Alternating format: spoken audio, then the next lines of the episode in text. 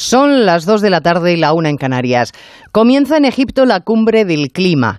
Con la ausencia de los cuatro países más contaminantes, Estados Unidos, Rusia, China e India, en un país cuyo respeto a los derechos humanos es como mínimo cuestionable, en medio de una crisis económica en la que Europa, ante la necesidad, no ha dudado en recurrir al contaminante carbón.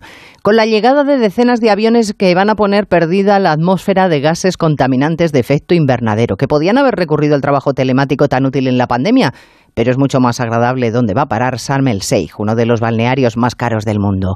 No hay duda de que nos estamos cargando el planeta, pero sería de agradecer que tomaran medidas eficaces y no eventos sin sentido para pasear egos cual faraones.